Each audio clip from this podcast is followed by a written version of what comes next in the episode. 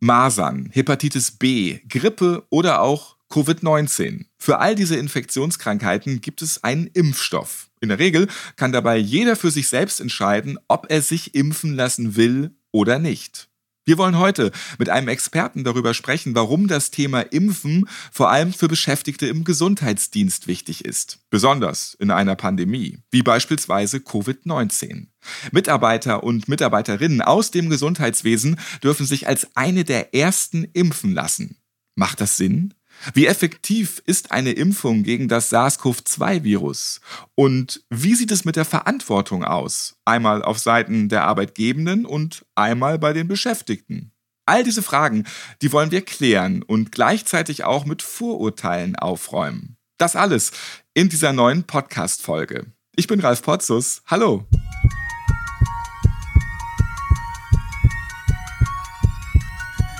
Herzschlag für ein gesundes Berufsleben.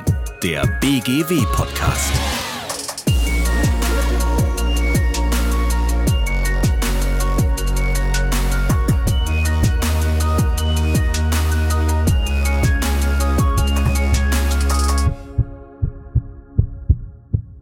Impfen lassen oder nicht? Dieses Thema, das wird immer wieder heiß diskutiert. Es gibt Befürworter, aber auch Impfgegner.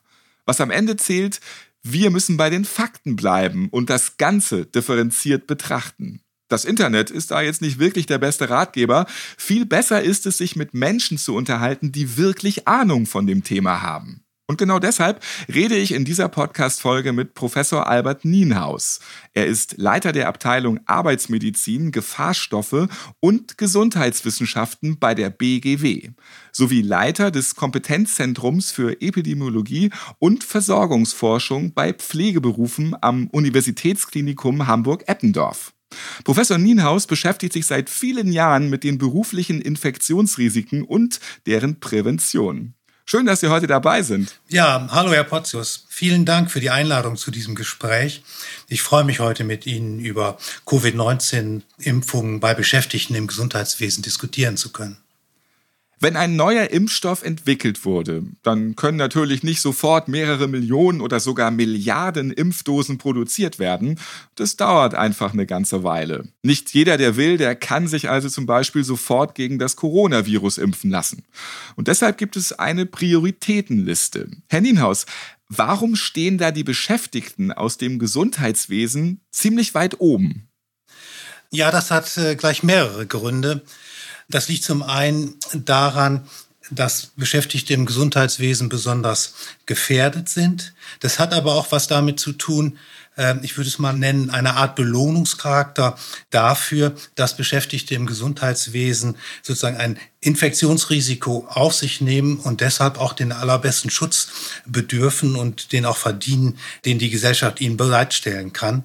Und deshalb eben diese hohe Priorisierung Prinzipiell gilt erstmal festzustellen, dass es eine ziemlich einmalige Situation ist, dass der Ethikrat über sozusagen die Impfreihenfolge entschieden hat. Es ging also um ethische Überlegungen. Und bei der Ethik ging es zum einen darum, wer ist besonders gefährdet, wenn er sich infiziert, wer hat sozusagen das höchste Risiko für einen schweren Verlauf von Covid-19. Und die andere Frage war, wer hat eben ein hohes Infektionsrisiko.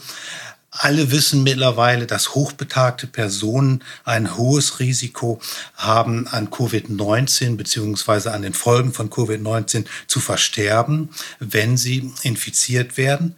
Was viele vielleicht gar nicht so wissen, ist, dass das Infektionsrisiko für Beschäftigte im Gesundheitswesen deutlich erhöht ist. Wir haben mittlerweile aus verschiedenen europäischen Ländern Studien und da ist das Risiko im Vergleich zur Normalbevölkerung, also zu den nicht exponierten Personen, zum Teil bis zu einem Faktor von acht höher, sich zu infizieren. Und es gibt jetzt eine interessante neue Studie aus Schottland, die nicht nur zeigt, dass die Beschäftigten selber ein höheres Risiko haben, das war in der Studie dreifach erhöht, sondern sogar die Angehörigen von Beschäftigten im Gesundheitswesen haben ein erhöhtes Infektionsrisiko, weil Beschäftigte eben nicht nur ihre Patienten infizieren können, sondern auch ihre Angehörigen. Und aus dieser Dreierkombination heraus, dass Beschäftigte selber ein erhöhtes Risiko haben, dass sie ihre Angehörigen infizieren können und dass sie natürlich selber auch Quelle von Infektionen im Gesundheitswesen für die Patienten sein können. Das ist der Grund, warum Beschäftigte im Gesundheitswesen eben so eine hohe Priorität Priorität bei der Impfung haben. Beschäftigte im Gesundheitswesen haben also ein höheres Risiko. Sind Sie selbst schon geimpft? Ich bin leider noch nicht geimpft. Ich bin allerdings angemeldet. Ich bin noch nicht geimpft, weil ich die Prioritätskriterien nicht erfülle. Ich arbeite nicht in einem Pflegeheim, habe keinen Kontakt zu Hochbetagten, bin auch nicht in der Patientenversorgung von Covid-19-Patienten tätig. Und das wären sozusagen die Tätigkeiten, die bei meinem Arbeitgeber, im, dem Universitätsklinikum Hamburg-Eppendorf, sozusagen die höchste Priorität haben. Ich gehöre da erst in der zweiten Gruppe und werde erst in den nächsten Wochen die Möglichkeit haben, mich impfen zu lassen. Sobald ich allerdings die Möglichkeit habe, werde ich diese auch sofort wahrnehmen. Wir leben jetzt über ein Jahr mit dem Virus. Ändert das was am Infektionsrisiko? Das ändert leider nicht sehr viel am Infektionsrisiko. Das liegt daran, wir leben zwar alle mit den Einschränkungen, die die Pandemie mit sich bringt, aber tatsächlich mit dem Virus leben tun bisher nur die wenigsten. Aus eigenen Studien, die wir sowohl in Krankenhäusern als auch in der stationären Altenpflege und in der ambulanten Altenpflege zur Häufigkeit der Infektion bei Beschäftigten machen, wissen wir, dass bisher erst unter 10 Prozent der Beschäftigten sich infiziert haben. Jetzt während der zweiten Infektionswelle ist das nochmal ein bisschen gestiegen, aber trotzdem kann man im Prinzip sagen, 90 Prozent der Beschäftigten hatten noch keinen Kontakt zum Virus, haben damit auch keine Immunität aufgebaut und werden deshalb von einer Impfung profitieren. Welche Impfreaktionen kann es nach der Impfung geben? Die wichtigste Impfreaktion ist eine lokale Reaktion. Also es kommt zu Rötung, Schwellung, vielleicht auch ein bisschen Überwärmung, ein bisschen Juckreiz. Der Muskel kann für zwei, drei Tage schmerzen. Das ist aber in der Regel oder das ist immer nur kurz anhaltend und verschwindet nach wenigen Tagen wieder. Nach der zweiten Impfdosis kann es allerdings sein, dass Kopfschmerzen und Müdigkeit auftreten, also ein allgemeines Krankheitsgefühl, so ähnlich wie bei einer Grippe, äh, beobachten manche. Das hält aber auch nur ein, zwei Tage an und verschwindet dann wieder vollständig. Gibt es Zahlen und Statistiken, die zeigen, wie effektiv eine Impfung ist? Ja, diese Zahlen gibt es natürlich, weil ohne diese Zahlen wären die Impfungen gar nicht zugelassen worden. Ähm, dabei muss man allerdings zwei Dinge unterscheiden. Einmal kann die Impfung davor schützen, dass man eine schwere Form von Covid-19 bekommt oder eine Impfung kann davor schützen, dass man sich überhaupt infiziert. Bei allen Impfstoffen, die wir haben, wissen wir, dass die zu deutlich über 90 Prozent gegen die Entwicklung eines schweren Covid-19-Krankheitsbildes helfen. Allerdings schützen die Impfstoffe nicht so sehr gut gegen die Infektion als solches. Also ich kann mich trotz Impfung noch infizieren und kann möglicherweise das Virus auch weitergeben. Und da ist der Schutz gegenüber sozusagen der Möglichkeit, sich noch zu infizieren und infektiös zu werden, da ist der Impfschutz ein bisschen geringer. Das liegt bei 70 bis 80 Prozent nach den neuesten Zahlen. Also das heißt auch für diejenigen, die dann geimpft sind, es bleibt natürlich ein Restrisiko und man muss sich dementsprechend auch weiter verhalten. Ja, genau. Es bleibt ein Restrisiko und von daher ist es eben wichtig, sich klar zu machen, die Impfung alleine schützt mich selber nicht und schützt andere auch noch nicht. Und nicht nur, weil sozusagen noch nicht alle geimpft sind, sondern äh, weil wir im Prinzip noch nicht genau wissen, ob dann tatsächlich eine Übertragung verhindert wird, wenn alle geimpft sind. Und von daher sind die allgemeinen Schutzmaßnahmen müssen bisher weiter aufrechtgehalten werden. Ja. Nun reagiert ja jeder Körper anders auf eine Impfung. Welche Menschen sollten sich zum Beispiel nicht impfen lassen? Gibt es da auch welche? Ja, das gibt es auch. Und zwar Personen, die schon bei vorherigen Impfungen allergisch reagiert haben. Die sollten mit ihren behandelnden Ärzten besprechen, ob bei ihnen eine Impfung vorgenommen werden sollte oder nicht. Prinzipiell kann man diese Allergien zwar gut beherrschen, trotzdem sollte man das vorher mit seinem behandelnden Arzt klären, wenn man vorher Impfreaktionen hatte. Das andere, eine Gruppe, wo wir noch wenig Daten haben, sind Schwangere. Auch Schwangere sollten mit ihren Frauenärztinnen oder mit ihren Frauenärzten besprechen, ob eine Impfung bei ihnen indiziert und im Moment sinnvoll ist. Und eine dritte Gruppe, das sind diejenigen, die schon Covid-19 durchgemacht haben. Wenn jemand geimpft wird, obwohl er schon Covid-19 durchgemacht hat, ist das nicht schlimm, sondern erhöht wahrscheinlich sogar den Immunschutz. Aber diejenigen, die schon Covid-19 durchgemacht haben, gehören jetzt nicht zu denjenigen, die mit höherer Priorität geimpft werden sollten. Die können dann ihre Impfdosis auch jemand anders gerne zur Verfügung stellen. Interessante Infos für Schwangere und auch für die, die schon Covid-19 erleiden mussten. Mal abgesehen davon, ob sich Mitarbeiter und Mitarbeiterinnen impfen lassen wollen, die Arbeitgebenden tragen in diesem Fall ja auch eine gewisse Verantwortung. Stichwort Arbeitsschutz. Ja, das ist völlig richtig.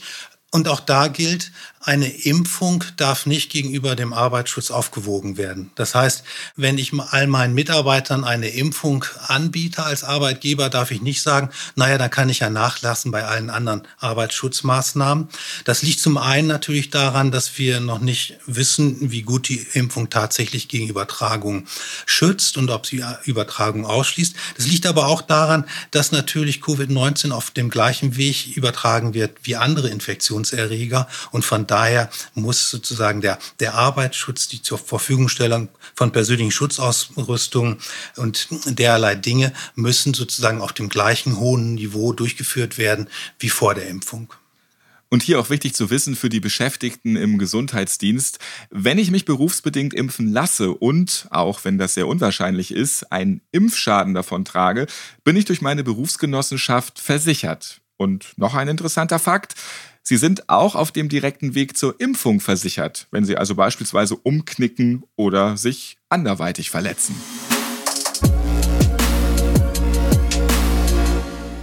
In der Vergangenheit hat es auch schon Pandemien gegeben, die Pocken zum Beispiel. Die konnten damals durch konsequentes Impfen ausgerottet werden. Das ist natürlich die Optimallösung, klappt aber nicht immer.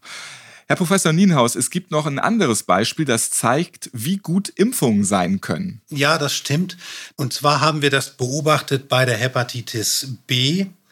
Bevor es die Hepatitis B-Impfung gab, haben sich jedes Jahr mehrere hundert Beschäftigte im Gesundheitswesen mit dem Virus infiziert und etwa 20 Prozent von diesen haben dann eine chronische Hepatitis B entwickelt, mit zum Teil schwerwiegenden Folgen, mit einer Leberzirrhose oder auch mit einem Leberzellkarzinom, mit dem Problem, dass sie das Virus selber weitergeben konnten innerhalb der Familie oder auch an Patienten und auch mit einem deutlichen äh, Leistungsknick, also mit einer deutlichen Einschränkung der Leistungsfähigkeit. Seitdem wir nun die Hepatitis B-Impfung haben, ist es gelungen, dass fast alle Beschäftigten im Gesundheitswesen geimpft sind. Also die Impfquote liegt deutlich über 80 Prozent für die Hepatitis B bei Beschäftigten im Gesundheitswesen. Und wir beobachten so gut wie keine Hepatitis B-Fälle als Berufskrankheiten mehr. Ja, von daher ist sozusagen im Bereich der Arbeitsmedizin die Impfung als präventive Maßnahme am Beispiel der Hepatitis B kann man da eigentlich nur von einer Erfolgsgeschichte berichten. Auch wenn das Impfen im Gesundheitswesen sehr sinnvoll und wichtig erscheint, es gibt immer noch viele Behauptungen, die den ein oder anderen zögern lassen. Da heißt es dann zum Beispiel, dass die Grippe eigentlich viel gefährlicher ist als Covid-19 längst widerlegt, richtig? Ja, das ist äh, längst widerlegt. Und das liegt zum einen daran, die Grippe ist in erster Linie eine Erkrankung der oberen Atemwege. Und wenn es schlecht läuft, dann propft sich auf die Grippe eine Lungenentzündung auf. Aber Covid-19, das wissen wir heute, ist eine Multiorganerkrankung. Die Atemwege, die Lunge sind betroffen, aber auch das Herz-Kreislauf-System, das Nervensystem und die Nieren sind betroffen. Das kann so weit gehen, dass sich ein Herzinfarkt unter Covid-19 entwickelt oder dass sozusagen die Muskulatur so beeinträchtigt ist, dass die Atemmuskulatur sich zurückbildet. Und das dauert dann sehr, sehr lange, bis die Atemmuskulatur wieder aufgebaut ist und der Patient sich dann erholt von daher gar nicht vergleichbar, diese beiden Krankheitsbilder. Auch oft im Internet verbreitet, die Impfung würde angeblich das Erbgut verändern. Ist da was dran? Ja, da ist äh, gar nichts dran. Die Überlegung ist natürlich verständlich, weil mit den neuen Impfstoffen werden im Prinzip Botenstoffe benutzt, die sozusagen vom Erbgut produziert werden, um dann der Zelle zu sagen, welche verschiedenen Eiweiße sie produzieren sollen. Und diese Botenstoffe, diese sogenannte RNA, die wird im Zellkern produziert, verlässt dann den Zellkern und geht dann im Prinzip ja zu den Produktionsstätten, wo die Eiweiße aufgebaut werden innerhalb der Zelle. Diese Botenstoffe können aber nicht wieder zurück in den Zellkern. Und wenn man nun bei der Impfung von außen diese Botenstoffe zufügt, dann haben die keine Chance, in den Zellkern zu kommen. Und damit können sie auch keinen Einfluss auf den Zellkern und das äh, darin befindliche Erbgut nehmen. Von daher ist das völlig ausgeschlossen. Bei Fragen können Mitarbeiter und Mitarbeiterinnen aus dem Gesundheitswesen natürlich auch mal beim Betriebsarzt vorbeischauen und sich dort beraten lassen. Ja, das ist eine wunderbare Idee.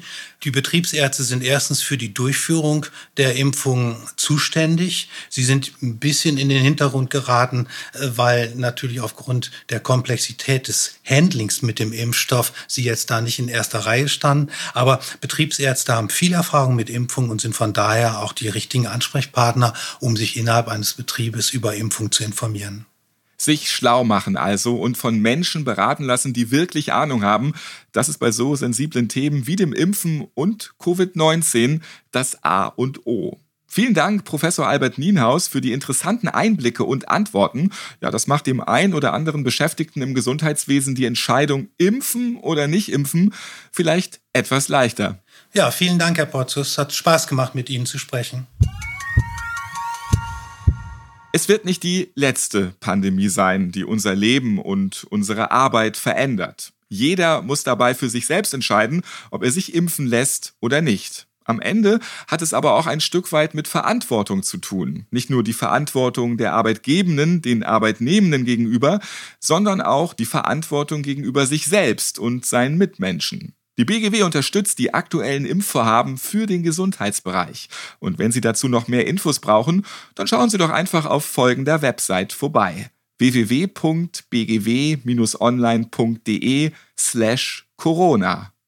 Ich freue mich, wenn Sie auch beim nächsten Mal wieder mit dabei sind und bleiben Sie gesund. Bis dahin.